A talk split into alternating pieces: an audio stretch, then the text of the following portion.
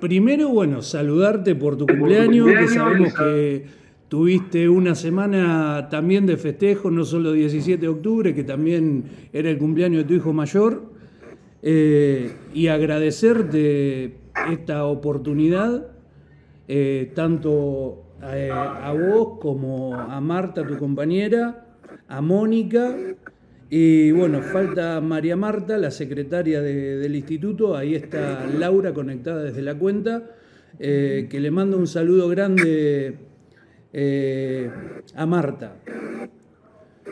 Pero estaba con fiebre. Marta se acuerda muy bien de ella, así que está, perfecto. No, te decía que eh, esta, hablar de geopolítica hoy era como acordarse un poco eh, de aquello que decía el gallego Álvarez en la conferencia de los pueblos de, del olor a cadáver de la sociedad occidental, ¿no? Y proponerte desde una mirada eh, de lo nacional, eh, cómo veías vos la geopolítica argentina desde, desde comienzos del siglo XX. Muy bien. Eh, se consolida un mundo que duró desde la Segunda Guerra Mundial hasta la caída del muro de Berlín, eh, lo que se tipificó como Guerra Fría, Guerra Fría que dividió a los dos ganadores de, de la segunda confrontación, que dividió el mundo en situaciones objetivamente muy claras, que no estaban tan claras en la, en la confrontación de la Segunda Guerra. No estaba tan claro. Eh, y dividió entre la socialización de los medios de producción o el reinado de la propiedad privada en Occidente. También con sus características, eh, con un estado de lo que se llamó estado de bienestar en Europa y más un, un principio de competencia en lo que son los anglosajones, sobre todo Inglaterra y, y Estados Unidos. Ahí nosotros tenemos una situación muy particular porque surge una doctrina que no es ni tan calva ni tan peluda en la Argentina, con un mundo que no lo entendía. No éramos ni, ni estatistas, ni el centro de nuestra economía es la rentabilidad del capital, sino decimos que, que el centro de nuestra economía es el hombre. Pero con su libre albedrío y respetando el derecho de propiedad. O sea, es una mezcla extraña, es, tampoco es una síntesis, es algo distinto, no es tomando un poco de cada uno, sino que es respetando algunos principios y valores ordenadores y construyendo una sociedad, tendiendo a construir una sociedad justa. En ese mundo el peronismo sobraba, no era entendido. De ahí la magia de Perón, con un mundo totalmente hostil pudo hacer un buen gobierno, un razonable gobierno, hasta que los que se habían recuperado en la posguerra dijeron esto es complicado para que continúe, puede ser un mal ejemplo para el mundo y decidieron terminar con él con una revolución que fue la revolución fusiladora, que primero tuvo un estilo e inmediatamente emergió con Aramburo y con Rojas y demás el estilo profundo de esa revolución, que termina, que pasa de, de vencedores y vencidos a que no se puede mencionar la palabra peronismo. El decreto 4161. Claro todo eso. Ahora, ahí Perón toma una decisión que es entre el tiempo y la sangre, elegimos el tiempo. También era cierto que Perón dice, si tenemos la verdad histórica vamos a volver. Y también es cierto que el peronismo había completado su modelo y había que reconfigurarlo. Lo mismo nos pasó a nosotros en gestión para el año 2012. ¿eh? También habíamos completado el modelo, que no es agotado, es completado y teníamos que pasar de una orientación al consumo que teníamos hasta ese momento a una orientación a la producción. Eh, y no somos capaces de pasar. Eh, se intentó, se aprobó, duró muy poco tiempo, 8, 9, 10 horas a más tardar. Entonces, se continuó en el modelo de consumo, que su lógica es el, endeudamiento. Ahora, a la caída de, del muro de Berlín y el triunfo de Occidente, comienza una economía bien distinta, porque es cuando entra en, casi como discurso único la economía devenida de la escuela austríaca, que tiene esta escuela austríaca una gran contradicción con la economía clásica, llamada economía clásica, la marxista, la liberal e incluso la peronista que tienen un elemento común que tiene que ver con el trabajo, con el trabajo.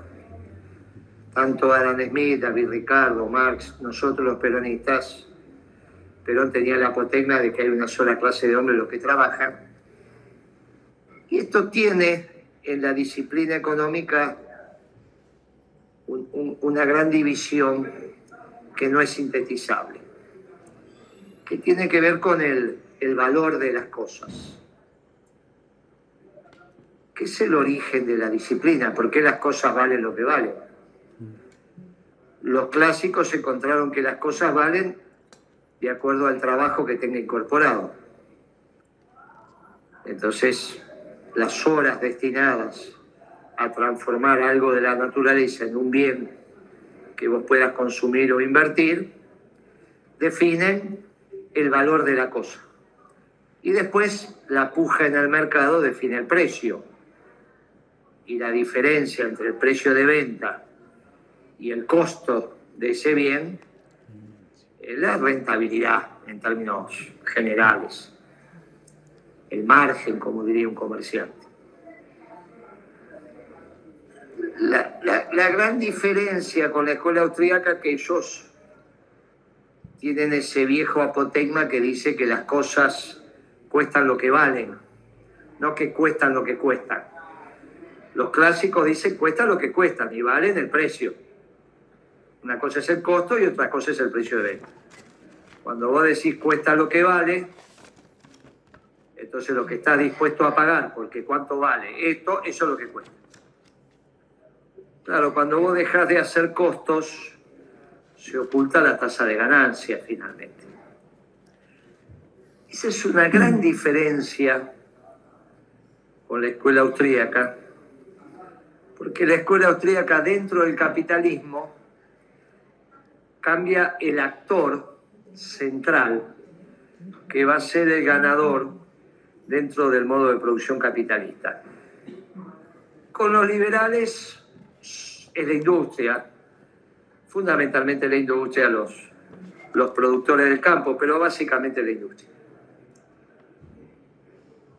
Con los con los marxistas, bueno, será el Estado-Nación, el dueño de, los bienes de producción y el que acumula. Porque sigue habiendo explotación del hombre por el hombre en el, en el proceso marxista donde todavía hay Estado. Porque si no, no habría gobierno que tiene que vivir de cobrar los impuestos que pagan los que generan con su trabajo, que en vez de ser apropiado por el capitalista es apropiado por el Estado. Esa es la, la gran discusión con Trotsky y con los anarquistas, el rol del Estado. El Estado concebido desde la visión de Stalin. ¿no? O sea que este debate nos viene a cuento por mi ley. ¿Qué es mi ley? Eso estábamos, ya vamos a llegar a eso. Dicen la chica del capitalismo. Ya vamos, ya vamos a llegar ahí. Pero para la escuela austríaca el gran ganador es el sistema financiero ampliado, no solo los bancos, compañías de seguros, la CRT, etc. Ahí cambia, el gran ganador es el sistema financiero, el gran, el gran ordenador es la tasa de interés. Ya no es el capital productivo, sino pasa a ser el capital especulativo, pasa a ser el capital financiero. A través del concepto de la tasa de interés o de costo de oportunidad, que es el primo hermano visto desde otro lugar. Eso tiene dos grandes ramas, la escuela austríaca, que son los neoliberales, no los liberales. A pesar que neoliberales y liberales parecían que son del mismo, la misma banda, son dos bandas absolutamente distintas. Uno son los banqueros, los neoliberales, y los liberales son la industria, son la producción. Es el tío Sam, que no es un banquero necesariamente, no, era el que producía. Entonces, eso alcanza su máxima expresión con la globalización, que es armada tanto por la Thatcher como Bush padre como Felipe González, que es el presidente del Partido Socialista Obrero Español, la socialdemocracia puesta en acción. El neoliberalismo y la socialdemocracia se juntan para hacer el consenso de Washington y hacen que se pelean, pero construyen el mismo mundo se sientan a la misma mesa, uno entrando por la puerta derecha, y otro entrando por la puerta izquierda. Pero son lo mismo, el que venía acá a explicarle a Menem que había que privatizar las empresas públicas era Felipe González, no era la Thatcher, había ni Bush padre, era Felipe González. Eh, Felipe González. Entonces, esa globalización construye el mundo más desigual del cual tengamos noticias. Y ahí la geopolítica es muy sencilla, la de Menem. Es tratar de insertarte en el mundo de acuerdo a lo que los ganadores de ese mundo indican. Tan simple como mandar las fragatas a las dos fragatas cuando le declaran las Naciones Unidas la confrontación a Irak. Bush padre. No se repite eso con Bush hijo, ¿eh?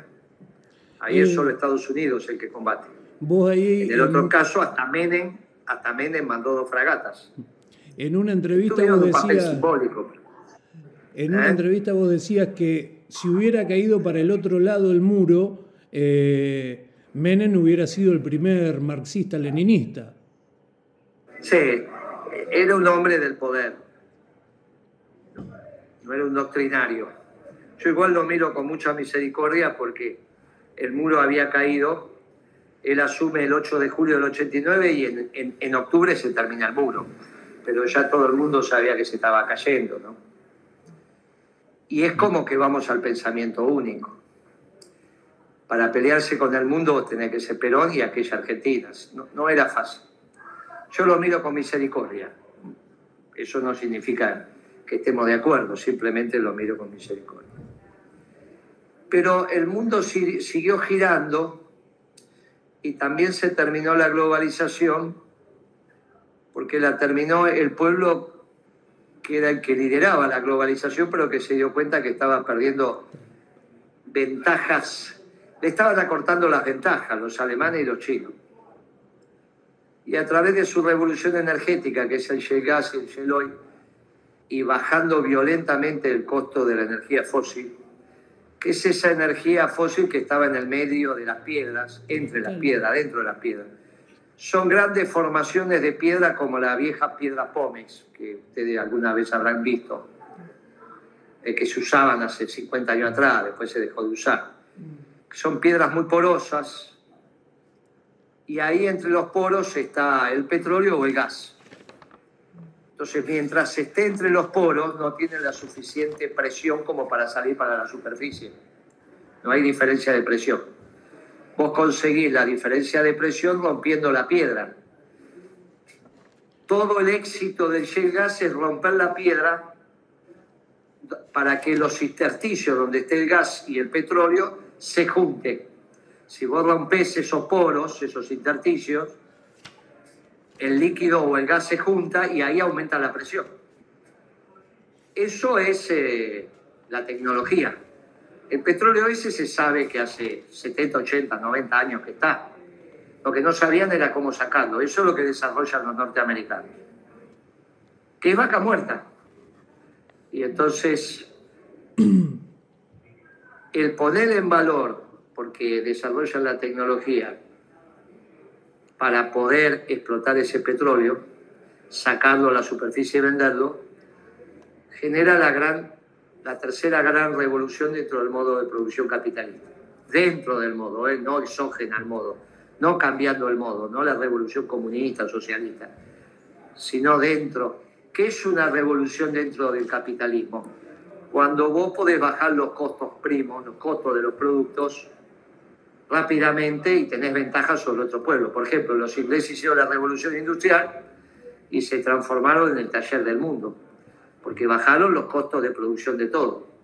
Fueron capaces de transformar el agua caliente en movimiento mecánico, que no es cualquier cosa eso, ¿no? Hay que pensarlo, hay que hacerlo, hay que... Fin del siglo XVIII, no es que es ahora, hace doscientos y pico de años, ¿no? Agua caliente lo transforman en movimiento mecánico, es una cosa extraordinaria. Piénsenlo, nosotros no lo sabríamos hacer hoy, no sabríamos transformar el agua caliente en movimiento mecánico, que es el vapor. Eh, todo el secreto es servir el agua hasta que salga vapor y con ese vapor voy incrementando la presión hasta que muevo algo. Y cuando muevo algo, genero movimiento y reemplazo a, los animales, a la fuerza humana. Por eso se sigue llamando caballo vapor, ¿no? El, el vapor necesario para reemplazar a un caballo. Hago cuatro potencias, cuatro caballos vapor, reemplazo a cuatro caballos. Una cosa extraordinaria, hay que pensarla eso. Es una cosa extraordinaria. Es un salto en la cabeza del conocimiento extraordinario. Lo hizo. Segundo, lo hicieron los norteamericanos, principio del siglo XX, que es la película Tiempo Moderno de Chaplin, cuando empiezan a esto es muy interesante.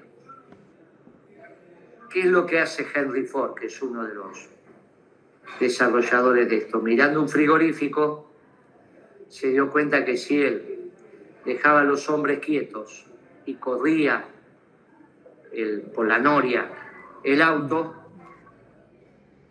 sacaba un auto en menos tiempo.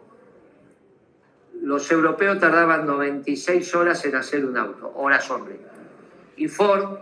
¿Por qué? Porque el auto estaba quieto, como en un garage de autos especiales, y los mecánicos todos giraban alrededor del auto. El auto quieto y todos los hombres alrededor, el que le ponía el motor, el que le ponía la chapa, pero la pieza estaba quieta. Era un trabajo artesanal, la pieza quieta y el artesano dando vuelta alrededor de la pieza. Acá la pieza se mueve y el hombre está quieto. Y hace un trabajo Mm. Si ven el tiempo moderno, está Chaplin dándole así todo el tiempo. Bueno, eso bajó violentamente el costo de los autos en horas hombre. Fue mirando, fue observando. En la noria de un frigorífico entra el animal vivo, le dan un golpe, lo clavan en, una, en un guiche y ahí el animal empieza a girar por la noria y cada operario hace un trabajo y cuando terminase está el animal despiezado. Bueno, él hizo eso. Las piezas sueltas, cada hombre con una pieza le iba metiendo al auto que iba girando y cuando terminaba salía el auto andando. Una cosa extraordinaria. Ese método de producción, el, tabular en tiempo, aumentó enormemente la productividad y la industria norteamericana. Desde ahí hasta la revolución energética, que es en el 2010, le ponemos esa fecha porque es cuando los norteamericanos ponen en valor y empiezan a competir con los chinos porque bajan el precio de la energía rápidamente. Bueno, No hubo ninguna revolución, esa revolución científico-tecnológica de la computación, la informática, la cibernética, no se vio nunca en los costos. Si ustedes quieren cobrar, comprar un celular de última generación, les sigue saliendo 2.000, 3.000 dólares, sale una. Eso no se vio en, en el precio de los productos. Se vio en otras cosas, pero no en el precio, en el costo. La energía sí. Con esa energía abundante y barata, Estados Unidos decide, con Trump, por eso lo eligen, cambiar el mundo y confrontar a los europeos a través de Alemania, que tenían, era la locomotora alemana, y a China. Todos los artículos durante muchas décadas le estaban diciendo a los norteamericanos que perdían posiciones relativas, que venían los chinos, que venían los alemanes, que llegaron a escribirse artículos donde el euro iba a reemplazar al dólar. Para que una moneda sea reserva de valor internacional tiene que tener muchos portaaviones y el único que los tiene es Estados Unidos. Hay otro país que puede destruir el mundo, pero su moneda no es reserva de valor porque su economía está muy lejos. La economía rusa es la economía norteamericana dividido 22 más o menos. La 22 parte de la economía norteamericana la economía rusa. La 21, por ahí. La 21 va parte. Militarmente los rusos son cosas serias. Y aparte tiene energía, por lo tanto es tu aliado natural, porque temes que puede destruir el mundo, pero no le temes a su economía. Y al revés, le vende energía a los europeos y a los chinos, no quiere que se la venda barata, porque el que la tiene barata ahora somos.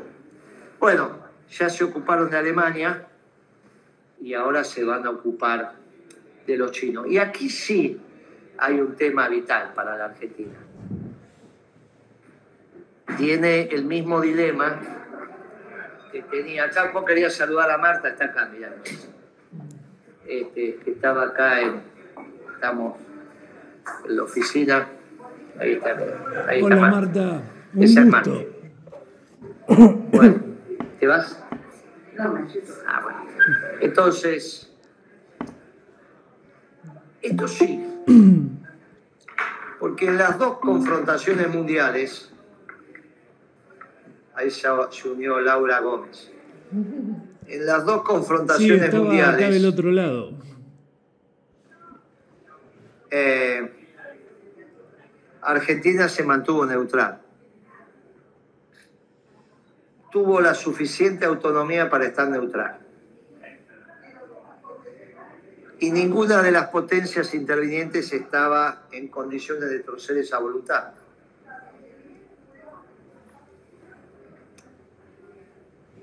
Pero las Malvinas era un puerto pesquero y estábamos en el Atlántico Sur, que no era ninguna zona vital y nadie se planteaba distribuir la, la Antártida, que no es el Polo Norte, la Antártida es un continente. Polo Norte es agua congelada, por eso pasan los submarinos por abajo. Acá no pasa ningún submarino, esto es un continente, helado, pero es un continente con todo lo que implica que sea un continente. Porque si no confundimos el Polo Norte con el Polo Sur.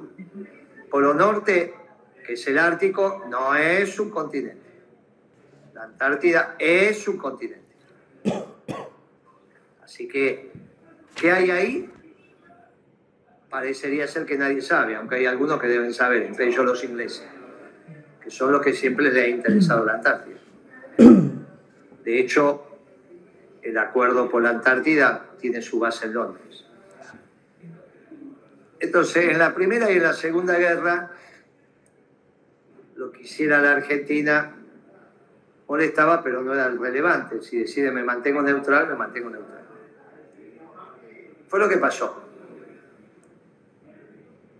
En esta Tercera Guerra Mundial en cuota, como la llama el Papa, no es tan fácil y sobre todo que hay que entender con precisión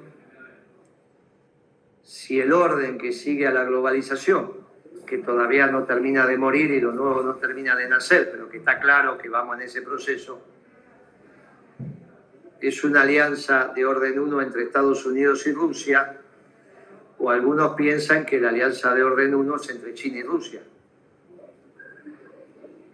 en esto hay que ser muy finito, porque si uno se alía mal, supongamos que en la Segunda Guerra Mundial nos aliábamos al eje, Japón, Alemania, Italia, hubiésemos terminado muy mal. Que fue lo que le pasó a Turquía en la Primera Guerra Mundial, al Imperio Otomano. Hizo mal las cosas y se acabó. Fue reemplazado, digamos, lo que pasa en Medio Oriente ahora tiene que ver con esto, ¿no? Si uno habla con los turcos, los musulmanes turcos le dicen que Arabia Saudita es una creación de los ingleses. De hecho, el jefe de los musulmanes turcos todavía vive, bueno, no él, pero sí su dinastía en Alemania. Alemania sigue siendo el centro de residencia del imán de la iglesia musulmana turca. Cosa que no es tan conocida porque después hubo un estado laico en Turquía, pero el imperio turco era profundamente musulmán. Que como se alían con las con los alemanes, básicamente en ese momento parte de del imperio austrohúngaro, termina residiendo en Alemania. Hasta el día de hoy, ¿eh? en contra de los ingleses, que son los que se quedan con la Confederación Sirio-Libanesa, ahí es donde aparece Ables de Arabia, que lo que hace es pelear contra los turcos. Son los ingleses. Toda la zona de Palestina, Israel. Bueno, ese imperio con una mala alianza terminó como terminó. Una mala alianza de Argentina con un acuerdo de defensa estratégica entre los chilenos y los británicos, ¿por qué los chilenos firman un acuerdo de defensa estratégico? ¿Quién lo va a atacar a los chilenos? Del lado del Pacífico, ¿quién va a venir? Bueno, está claro que es la Argentina. Una mala alianza puede terminar con que no solo la, las Malvinas, sino la Patagonia o la Antártida que es donde están yendo los, los británicos. Por eso la relación con Australia, en el Commonwealth, con Nueva Zelanda, por aquel lado entran en la Antártida, los chinos también, pero los quieren sacar.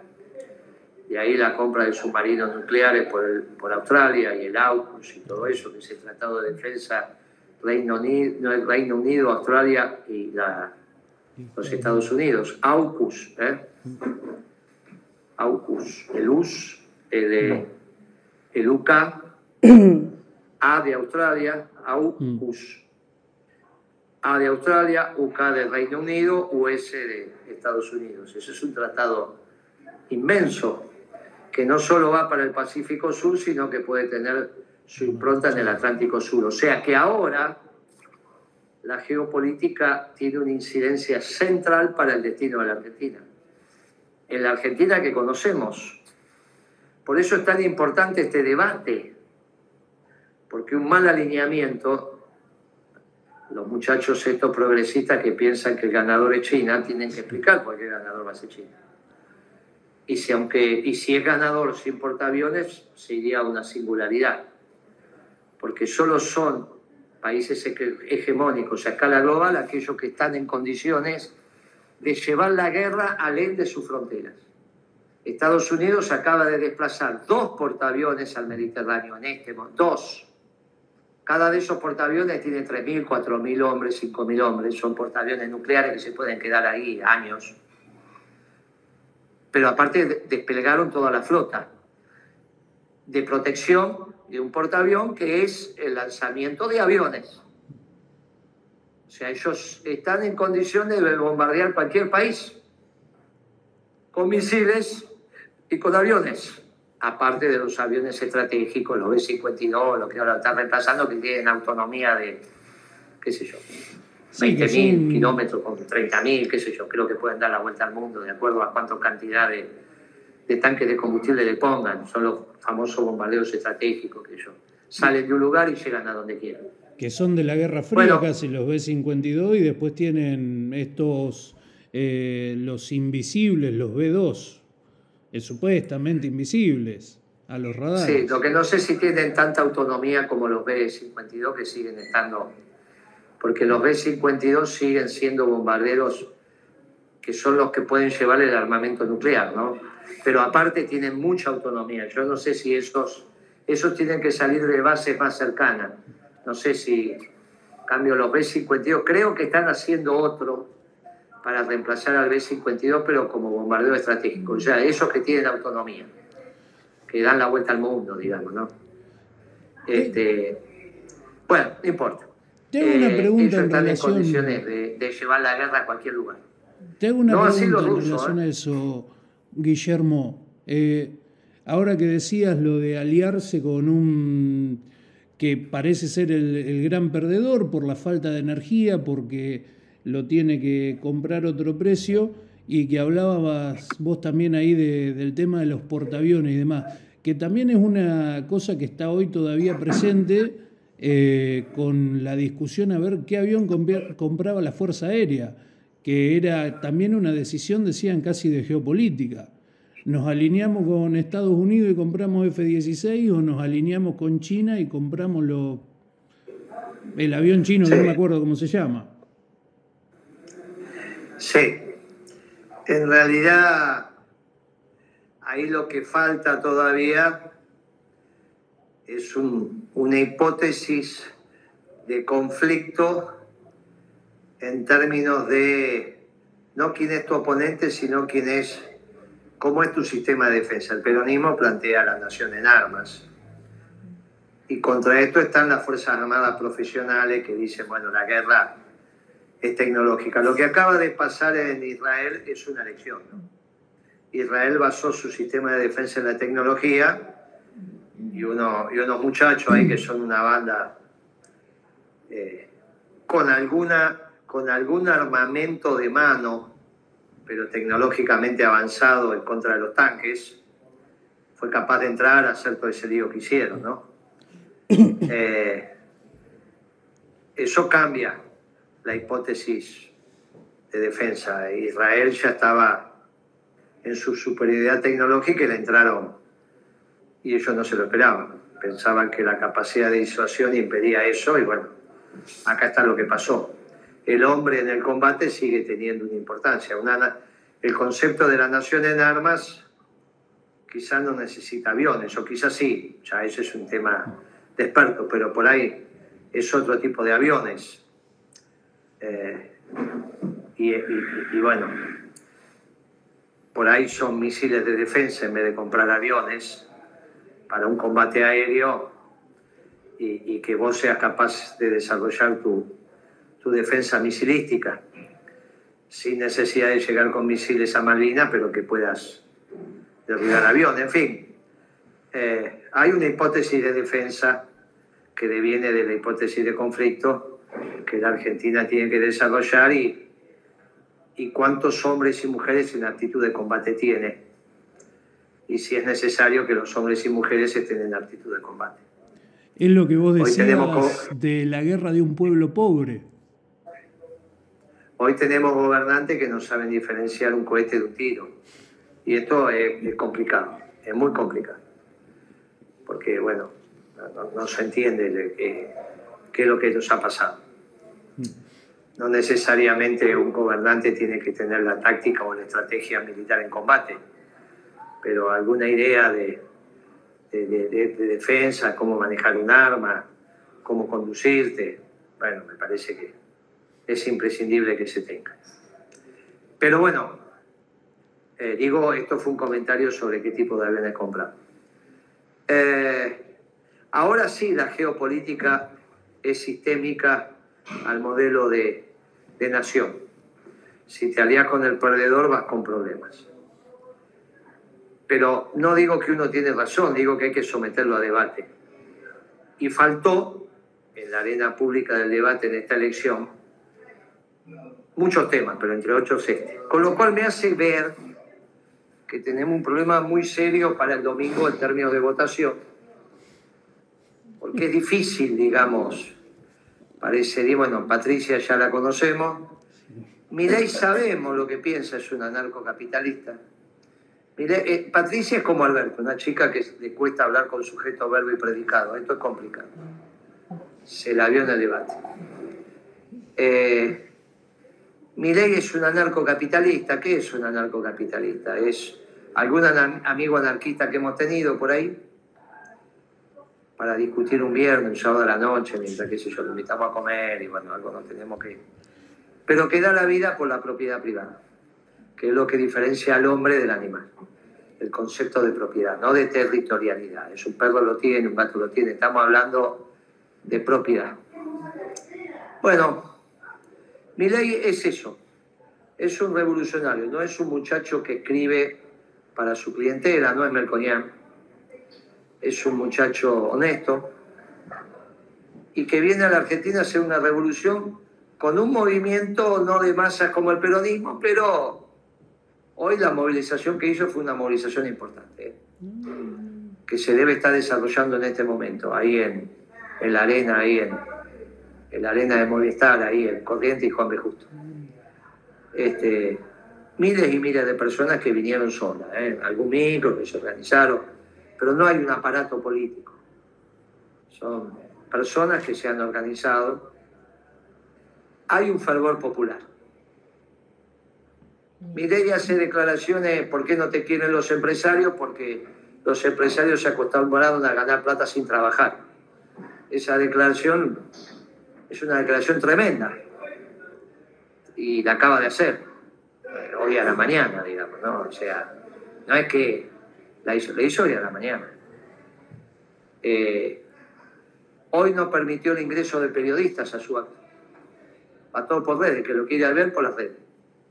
Esto para Canal 13, para Canal 11, para...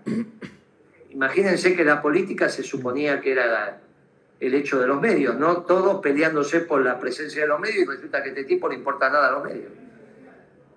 Este, nada, no, no los deja entrar a su acto. Este, y le dice que le va a sacar la pauta. O sea, el sentimiento de rebelión que ha construido a caballo del fracaso de los dos últimos gobiernos es notable. Son los que van a destruir el status quo. Claro, la destrucción del status quo con Milei también es la destrucción del pueblo, de la patria, porque él es un anarquista. Ahora, siendo un anarquista, lo votan las Fuerzas Armadas, que se supone que Milei es un globalizador extremo él no es él no es la derecha. Él no es Martínez de Oz. Martínez de Oz agrandó el Estado y achicó el sector privado. Sino cómo hacía Martínez de Oz para mantener tranquilo a, las Fuerzas Armadas. ¿Cómo lo mantuvo tranquilo a Macera? Diciéndole que le iba a fabricar el submarino nuclear. A la Fuerza Aérea con los aviones de aluminio, el aluminio. Y a los milicos puso fabricaciones militares, y todo lo que ustedes quieren, la época del TAN, del tanque argentino mediano, un montón de cosas más. O sea, el Estado estaba full. Los milicos tienen una noción de Estado. Después fueron idiotas útiles en la economía, pero Martínez de O chicó la economía privada y agrandó el Estado. No tiene nada que ver con mi ley. Mi ley es un muchacho que descree de los pueblos, de la frontera, del himno, de la bandera. No es gorila. Él está convencido que lo que hace va a generar una sociedad mejor. Y yo digo que lo que hace no se aplicó en ningún lugar del mundo, es una secta de muy pocas personas, de algunas centenares de escala global. Es un globalizador extremo en la escuela austríaca al extremo.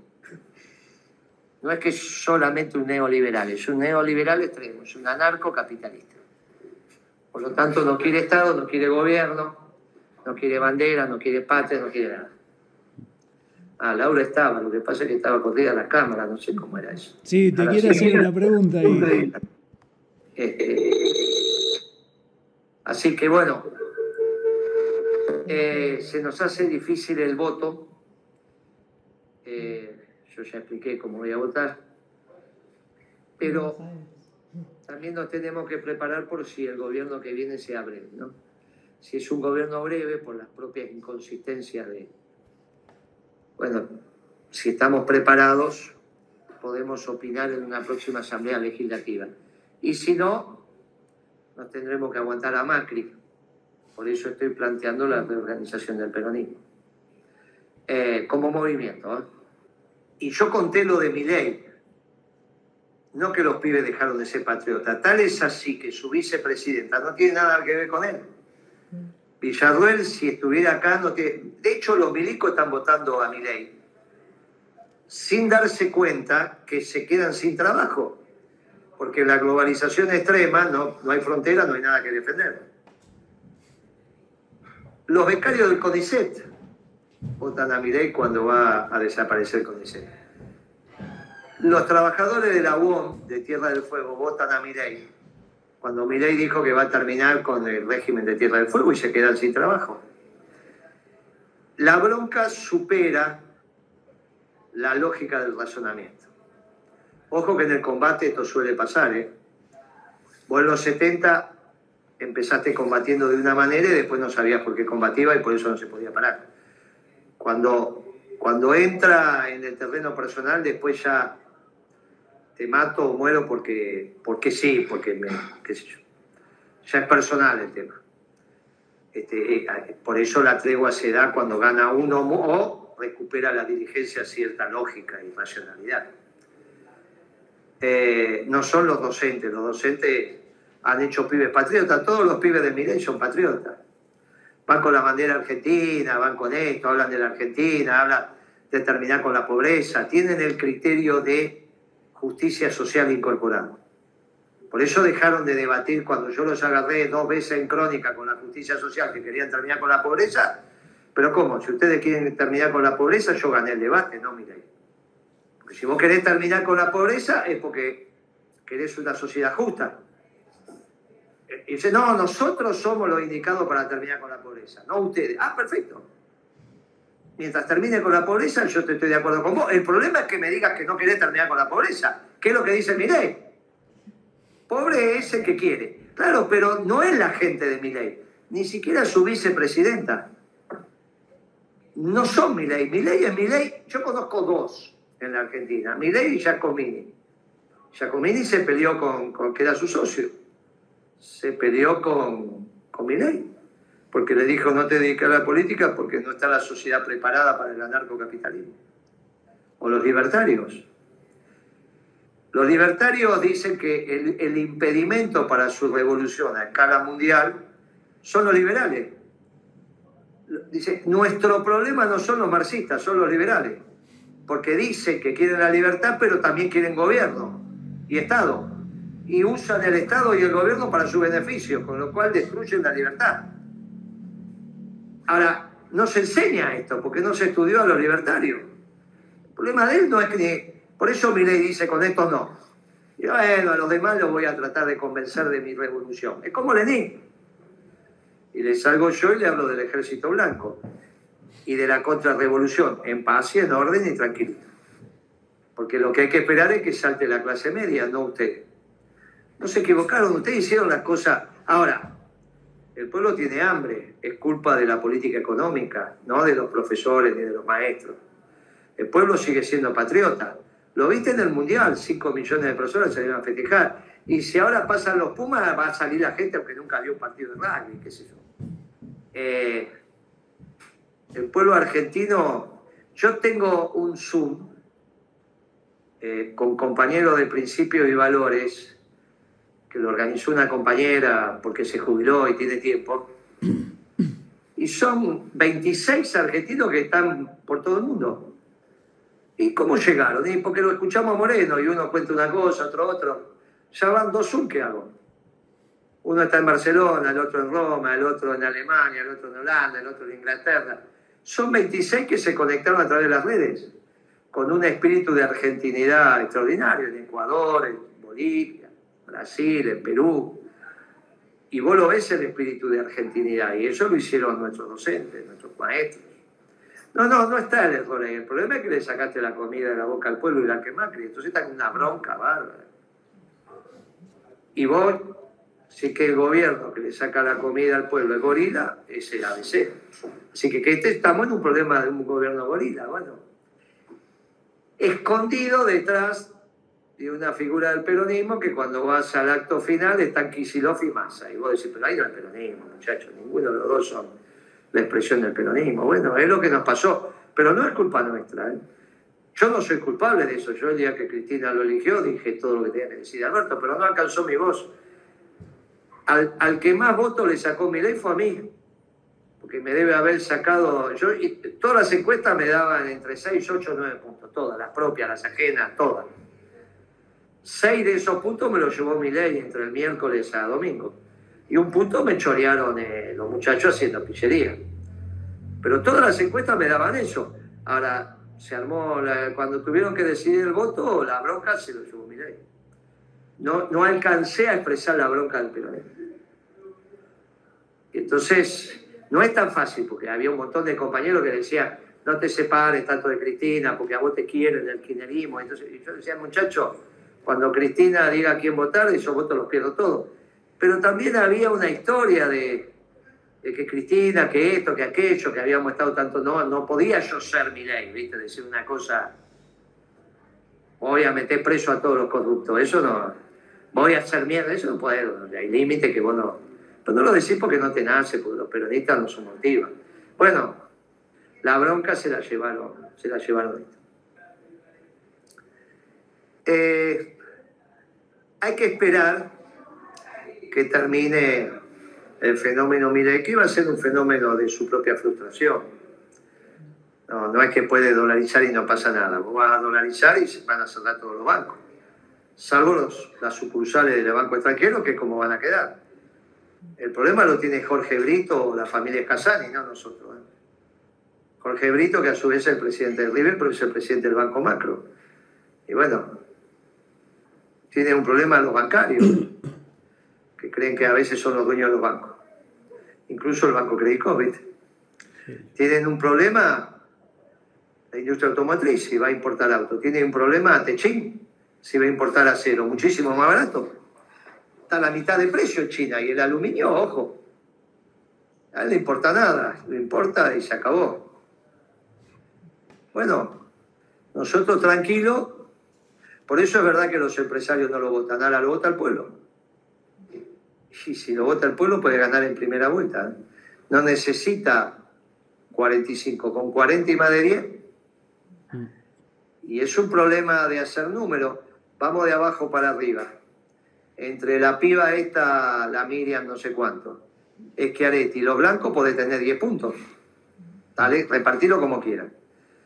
Si entre Patricia y, y, Massa tienen 50, ya Milei tiene 40. No, no tienen 50, porque Milei no tiene 40. Hay más de 50 entre ellos y Milei no llega a 40. Ah, bueno, está bien, tiene 36. Le faltan 4, vamos a ver lo que pasa.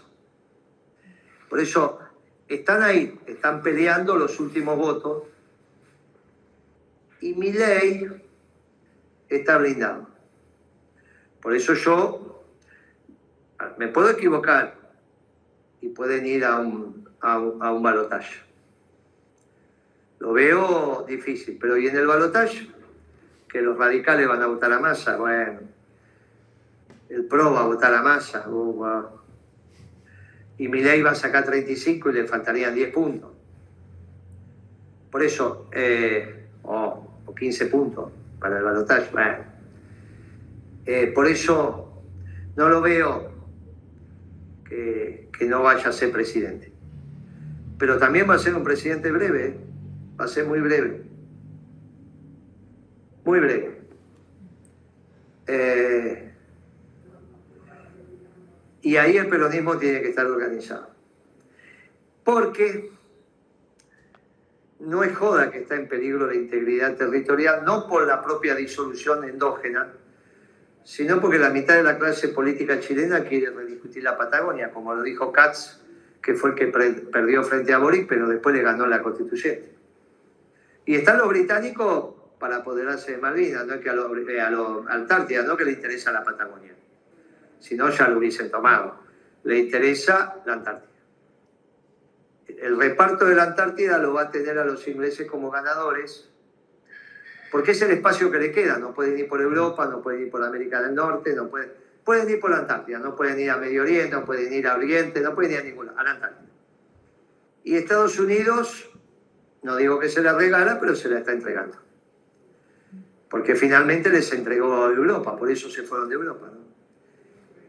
y ahora van a tener una base material en Ucrania. De acá a 10 años Ucrania va a ser una potencia, la parte norteamericana. Y Alemania se terminó, Polonia se termina, Francia ahí, va a ser Ucrania. La Europa que conocimos. Y China sin proteínas, al menos cárnicas, y sin energía, ¿qué va a ser China? Ahí el que tenía razón, y es algo que habría que estudiar, que para cualquiera de ustedes puede ser una tesis interesante, es por qué Mao se plantea la revolución cultural porque Mao ve que China va en la dirección que finalmente fue, que es esta. Y esta China no alcanza para todos si tiene que vivir de lo suyo. Para vivir de lo suyo, todos vestidos iguales y comiendo pasto. Esa es la revolución cultural de Mao. Pero la perdió. China salió al mundo y ahora come carne, pero no todos los chinos. Y si encima le van a cerrar los mercados afuera, no va a poder volver a comer carne. Y ese es el tema que tiene. Y no tiene energía. Bueno, obviamente que todo se juega porque nada es blanco y negro. Y, hoy Putin está en, Beijing. Pero hay que ver si eso es de verdad o es una distracción. Ahí se entiende también lo que está pasando en Oriente. Jugó, en Medio Oriente jugó Rusia, ¿no? Que una banda como el Hamas le entre a Israel es porque ahora tiene otra tecnología y esa tecnología de mano, de puño, frente a los tanques antes no la tenía y eso es tecnología rusa. Porque Irán no cambió drones por plata, no precisa plata Irán, cambió drones por, por, tecnología militar. Y ahora los rusos se la dan, porque Irán vuelve a ser occidente, como era en la época de Reza Palevi. Bueno, aparte Irán es uno de los formadores de Occidente, ¿no? Bueno, esto es lo que está en discusión. Y en esa discusión la Argentina tiene que tener inteligencia. Era necesario en la Primera y la Segunda Guerra Mundial mucha inteligencia y no, decías neutralidad, nadie te jodía esa neutralidad, hablabas con Brasil, con los paraguayos, los uruguayos, bueno, que sí, que no. Bueno, listo, neutrales, chao. Y bueno, estamos ahí donde estamos, ¿qué le importaba? Ahora no es fácil porque van por la Antártida. Todo esto y nosotros somos el Atlántico Sur. La ventaja es que Francia va por un pedazo de Brasil, porque se dio cuenta que también tiene a dónde ir, tampoco tiene a dónde ir. Lo están corriendo de África, esto que salió de... ¿Por qué? Y son los lugares donde hay uranio, hay ellos que tienen la energía basada en centrales nucleares. Entender la energía ordena el mundo. Si es que tengo razón, ¿no? Energía y poderío militar. Y entonces Estados Unidos se alía con el que tiene poder militar, tiene energía, pero no tiene capacidad de utilizarla. No le sirve China, porque China le discute su, hegemonía económica. Y Europa también. Pero ni Europa ni China tienen aptitud militar. China tiene un ejército poderosísimo, pero no puede pelearlo a nadie si no tiene portaaviones, no tiene cómo llevar la guerra. Y Rusia tiene misiles que son con capacidad de destruir el mundo. China no tiene esa capacidad. Los misiles chinos no son temerosos, no, son, no meten miedo. Los misiles rusos meten miedo. Dan la vuelta al mundo y no tienen ningún problema. Por eso es el aliado natural de Estados Unidos. Sí. Te hago una consulta, Guillermo. Pensaba en lo que estabas diciendo de eh, la energía y lo militar. Y por ahí me acordaba, ¿no? Eh, Y los alimentos, ¿no? De eso estamos hablando. ¿Dónde se ordena? ¿Dónde, ¿Cómo joden a China con energía y alimentos? ¿Cuál es la alianza de orden una? Bueno, donde hay energía y respeto militar entre Rusia y, Estados Unidos. Y pensaba eh, por ahí a principios del siglo XX, ¿no? Eh, toda esta línea de militares que tuvimos, que vos también decías la Antártida, pensaba Richeri, eh, Sabio, eh, Mosconi con IPF, em, el de la, Pistarini y bueno, en la Antártida Pujato. ¿no? Que empieza la, eh, exploración en el gobierno de Perón. Con Perón ya eso, ¿no? Mm. Eh, Todo eso con Perón. Los primeros son radicales. era cuando los radicales discutían con nosotros quién éramos más nacionalistas y acusaban al peronismo de haberle vendido el petróleo a los norteamericanos. Es el Perón del 52 al 55, ¿no? Ahora, ¿dónde quedó eh, ese pensamiento en Argentina, no? Porque del 55 en adelante los muchachos cambiaron totalmente. Bueno, no solo los muchachos, el peronismo también, con Menem, hay que reconocerlo. Con Menem, con Cristina, porque fíjate dónde terminamos ahora. Por eso, ante ese pensamiento nacional, volvió, ahora llegó Milei. Pero hay un pensamiento nacional, ¿por qué? ellos querían terminar con el peronismo y, nosotros de alguna manera se lo impedimos, ¿no? hoy son todos peronistas y va a haber peronismo por todos lados. O sea que saqué 1% de votos, pero el peronismo está vivo, conceptualmente. No es que Kicillof dice nosotros, los socialdemócratas, lo invitamos. Esa estupidez de Alberto de decir que el Partido Justicialista va a la Internacional Socialdemócrata no lo dicen más. Alberto al principio lo decía muy orondo, ¿no? No, yo si puedo voy a poner al Partido Justicialista en la Internacional. Ya no lo dicen más. Esas estupideces no lo dicen más.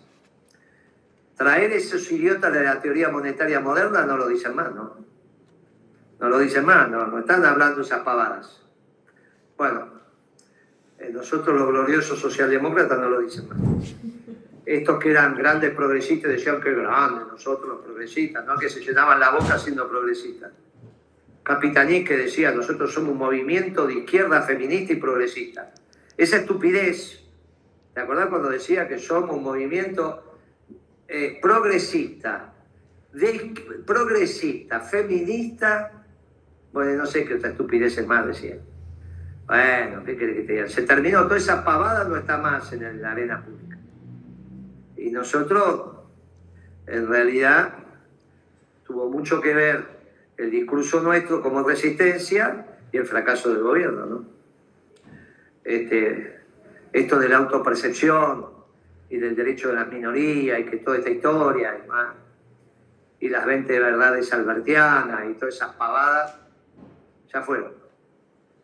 Y intentan capitalizar al peronismo, digamos, con falta que canten la marcha, no le sale, pero viste.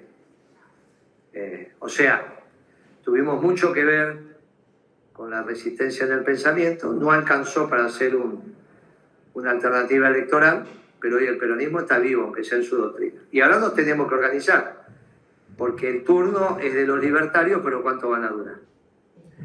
Y esto es muy importante, no es que los seguidores de, de Milei entienden esto de anarcocapitalismo, no tiene nada que ver, es la bronca. Es la población del peronismo, es, son los votos peronistas. Bueno, lo hemos perdido, vamos a ver cómo, cómo lo recuperamos.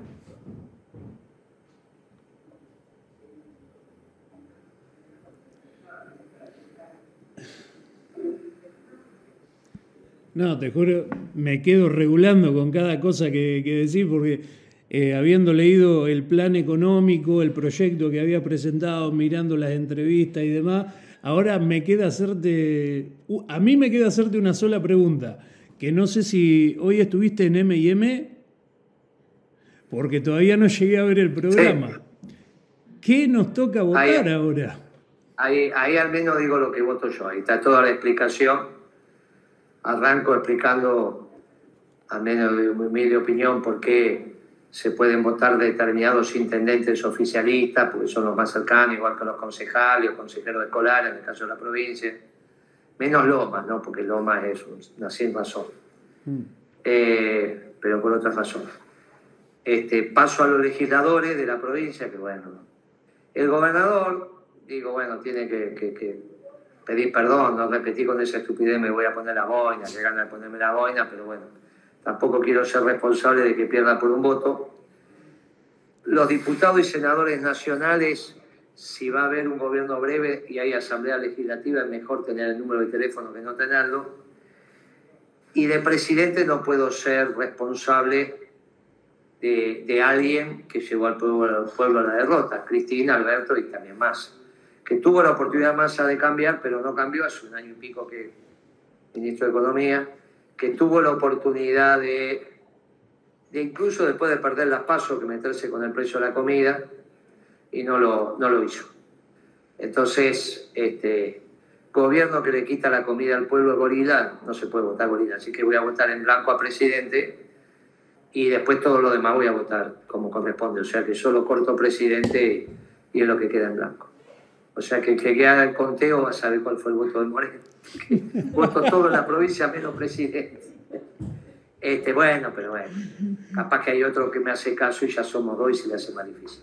Bueno, eh, esa es la idea de lo que voy a votar. Con los tres no hacemos uno. Pero bueno, es donde hemos caído. Un nivel de, de poca sofisticación en la lectura política, en el estudio. Lo viste en los debates, una cosa, una te decía que la habían ojeado. Parece una joda, ¿viste? Porque vos me digas, o me ojearon a mi hijo, bueno, qué sé yo. Pero que vaya a un debate presencial y que diga, sí, me llamó mi prima y me dijo que estaba ojeado. Una cosa de loco. Pues si vos querés tener tu bruja, tenela, pero no la haces público. Entonces, en los canales, de televisión hablando de la brujería, hablen de misa, no sean. Son locos estos tipos. Este, Massa diciendo que va a ser una moneda virtual, 40% de economía negra, o sea que vas a comprar un choripán con el celular y, el tipo te va a dar un ticket por el choripán en la cancha. Es una estupidez mayúscula, es un absurdo, todo es un absurdo. Todo es un absurdo, como si eso fuera una solución, imagínate. El otro cordobés diciendo que va, cuando sea presidente, le va a dar a la oposición el Banco Central, entonces ¿para qué quiere ser presidente? No sé, una cosa increíble, ¿no? Todo, bueno, la piba trotskista diciendo que le va a dar crédito para que compren su vivienda a los trabajadores cuando ellos están en contra de la propiedad privada. Son todos locos. Es una, una cosa absurda. Y Milay, bueno, es, ¿viste? diciendo las cosas que, hay que escuchar. Bueno, es una cosa ridícula porque él cuando explica la dolarización, no, no explica que van a cerrar todos los bancos nacionales, ¿viste? Pero no hay alternativa, tienen que cerrar. Porque nadie va a poner sus dólares en un banco que no tiene la posibilidad de tener este, eh, eh, eh, prestamista de última instancia en dólares. Estados Unidos no lo va a hacer. Por lo tanto, solo quedan las sucursales de los bancos extranjeros. Bueno, lo quiero ver a Brito, lo quiero ver a Casani, a Heller. ¿Viste? Y hay que explicar que van a cerrar todos los bancos. ¿No te imaginas que antes que pase esto, nosotros no tenemos nada que hacer, hay que esperarlo a, a que reaccione la clase media. Así que bueno, y organizar el peronismo para tener un candidato para la Asamblea Legislativa eh, y si no, bueno, eh, dentro de los espacios políticos va a haber peronistas eh, y nosotros seremos el peronismo doctrinario. Quizá el, menos organizado, con menos recursos, pero algún gobernador estará, algún intendente estará, algún sindicato estará, y bueno, desde ahí arrancaremos. Finalmente somos una hermosa doctrina, que somos la verdadera, y que simplemente hay que aguantar este chubasco como aguantamos el chubasco de Alberto, este, sabiendo que iba a terminar mal y bueno, mira cómo termina ridículamente, digamos, ¿no? Primer candidato, primer presidente que ni siquiera está en una campaña, en una, nada, no existe, una tontería mayúscula. Bueno, este, y lo mismo le cabe a Cristina, con la diferencia que Cristina al menos pidió perdón. Vamos a ver si el pueblo peronista, la comunidad peronista la perdona, pero para iniciar el proceso de remediación es necesario pedir perdón, porque si no, no inicia el proceso. Bueno, veremos si después con el cambio de conducta, el pueblo peronista la perdona. Ahora veremos. Desde que pidió perdón no volvió a hablar, con lo cual al menos tiene una conducta prudente y distante. Veremos cómo sigue todo esto. Quizás se suma al pueblo progresista de Kicillof, quizás se suma al peronismo. Eh, hay que ver lo que hace más, hay que ver lo que hace Macri, que va a ser un gran ganador de todo esto. Un gran ganador. Así que yo creo que Macri también está viendo a Milei en primera vuelta y, entonces, bueno, lo quisieron jubilar antes de tiempo. Vamos a ver lo que pasa. Y vamos a ver lo que hacen los radicales, que también pueden trabajar con masa a través de Morales, ¿no? Son grandes amigos ahí en Jujuy. Así que todo eso se reconfigura. Y nosotros vamos a hacer el peronismo doctrinario. Quizá el más chico, pero con la doctrina verdadera y sabiendo que decimos lo que nos indica el corazón y la razón que tenemos que decir y que somos libres e independientes. Como todos nuestros hijos que creamos y ustedes solo educan. Seres humanos libres e independientes porque la libertad es un don de Dios, no es una creación social, es un don de Dios. Es libre albedrío, corresponde al alma. Por eso solamente pudieron salir a cazar esclavos cuando decían que no eran hombres, ¿no? que eran como animalitos. Y bien le metieron el alma, ya no puede haber esclavitud.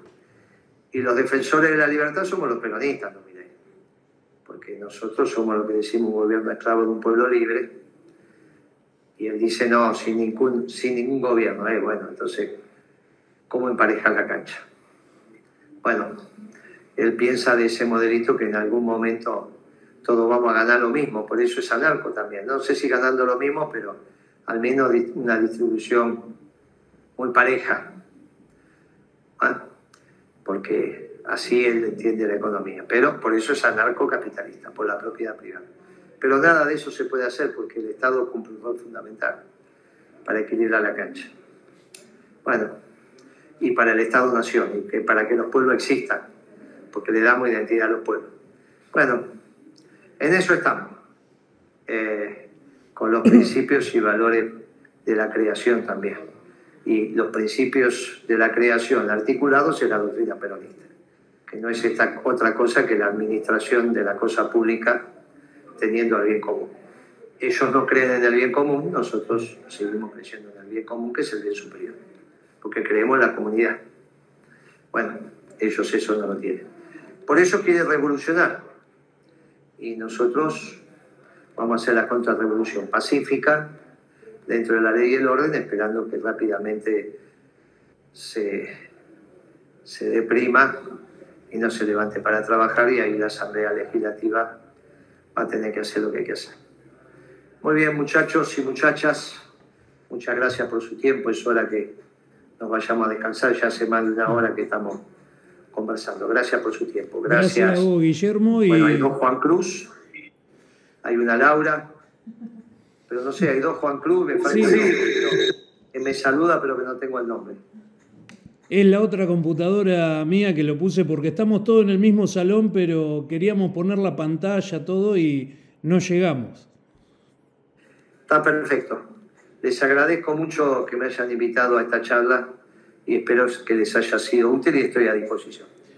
Bueno, Guillermo, te agradecemos también y nos queda, te, te vamos a pre preguntar si podemos tener otro capítulo, pero que sea 45 a 55, porque queremos verlo eh, con pasión. Muy bien, 45 a 55 nos comprometemos a hablar la próxima, sobre todo de economía, de historia hablando de economía el modelo, el esquema peronista lo podemos desarrollar sin ningún problema. Les mando un fuerte abrazo y gracias por su tiempo. Gracias. Gracias, Guillermo. Abrazo grande.